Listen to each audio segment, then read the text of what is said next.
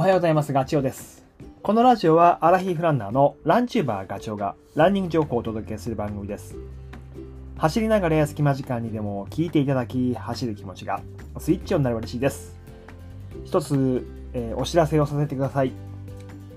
イベントを開催します。4月の6日の土曜日、えー鎌倉の山を走ると。時間が10時から14時30分。午前中がトークで、お昼ご飯を食べた後に午後、鎌倉の山、15キロぐらいになるかな。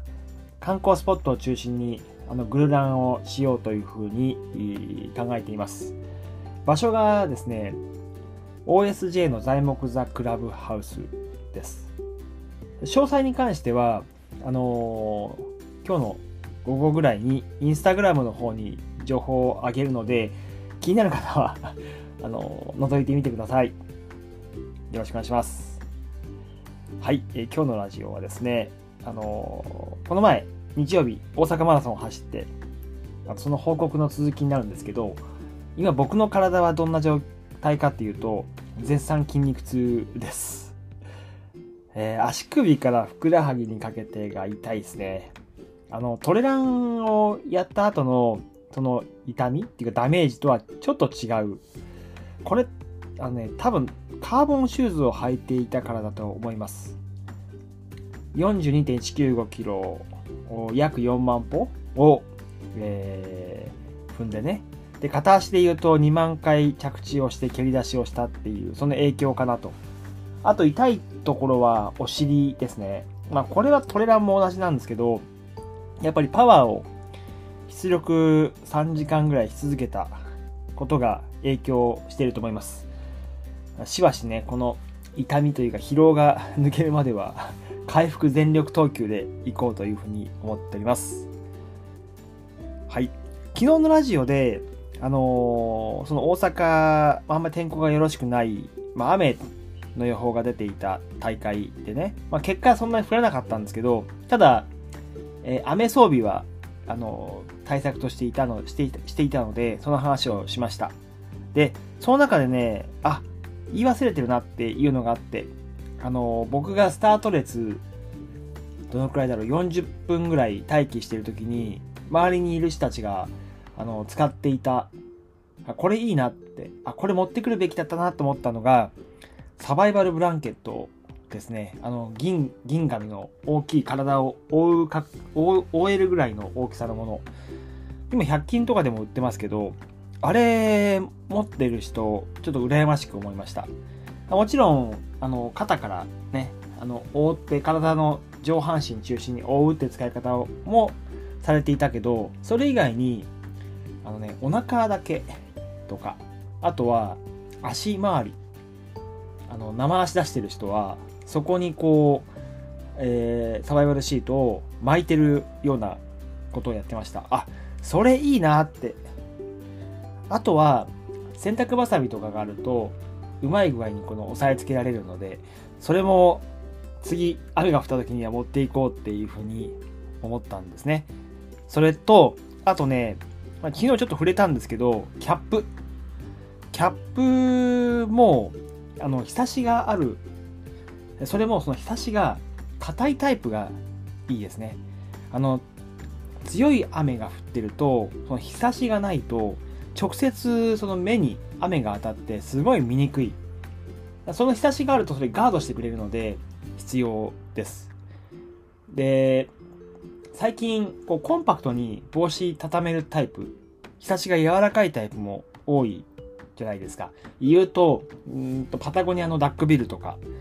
あれはあれですごい使い勝手がいいんですけど、雨の日は全くその日差しが雨よけにはならないので、あのそういう時にはちょっと日差しが硬いものを選んだ方がいいかなというふうに思います。で僕は、えー大阪マラソンはマイルストーンのキャップを使ったんですけどあの帽子はね日差しのところにワイヤーが入ってるんですよ。だからあの雨よけになる。柔らかいんですけど。そんな仕様も良いと思いますし、えー風が強い日も同じく風が強いとね日差しがバタバタ、えーしてしまってちょっと、あのー目障りなんですよね。なので硬い差しもしくはワイヤーが入ってるものが良いのではないかというふうに思いました。参考になれば。はい。えーと続いてあの僕のレース展開。どうでもいいかもしれませんが大阪マラソンでどんな風に走ったかということをお話を最後にしようと思うんですけど後半はね。で大阪マラソンは去年よりもコースが走りやすか走りやすくなったっていうこと。ただ僕去年走ってないんであの比較のしようがないんですけどただ走ってみて、えー、思ったこと。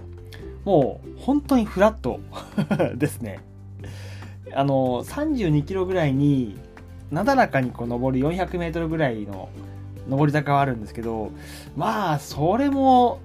すごいこう急坂ってわけでもなくまああることがその坂が来ることが分かってればあの十分対応ができる心構えさえしてればっていうことであの本当にねえ、まあ、シャシャドウでシャドウ変化でリズムを変化させるとか狂わされることはなくもう淡々と足運びをリズムカルにしていけばいいと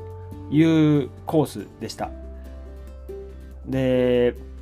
今回は、まあ、そのフラットなコースっていうのは分かってて、スピード出せるなっていうのも分かってたんだけど、雨が降る予報だったから、もうみんな同じ状態でレインウェアを着てたんですよね。で、レインウェア着て待ってると、なかなか準備体操ができない。僕は言うと、全く、あの、準備体操なしで走り出して、誤報が鳴った時、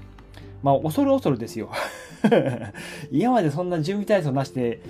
ね、走らないし、体がこう冷え切ってるので硬くなっているので、実際、こう、心拍、心肺機能とか筋肉がどういう風に動いてくれるのかすごい心配だったんですけど、まあ、走り出したら意外にも動いてくれたんで、それはラッキーでした。で、5キロのラップを見たら、なんとですけど、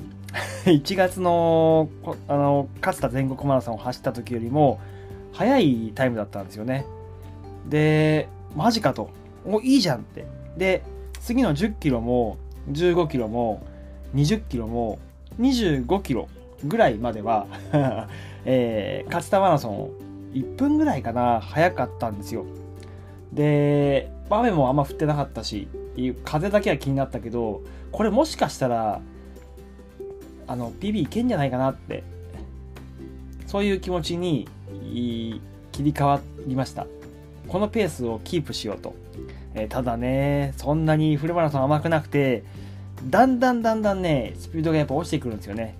4分、キロ4分前半で走ってた走っていたのが33キロぐらいからかな。こと時計見ると4分20ぐらいまでダウンしていてあーって。あの重くな足が重くなってきたことは確かで。ただ心肺機能はしっかりとこう上げっぱなしていられたからあとは足が持ってくれということだけを考えていました。でねまああの振り返ってみたんですよ。走り終わった後に。勝田と大阪マラソンのラップを。そうするとね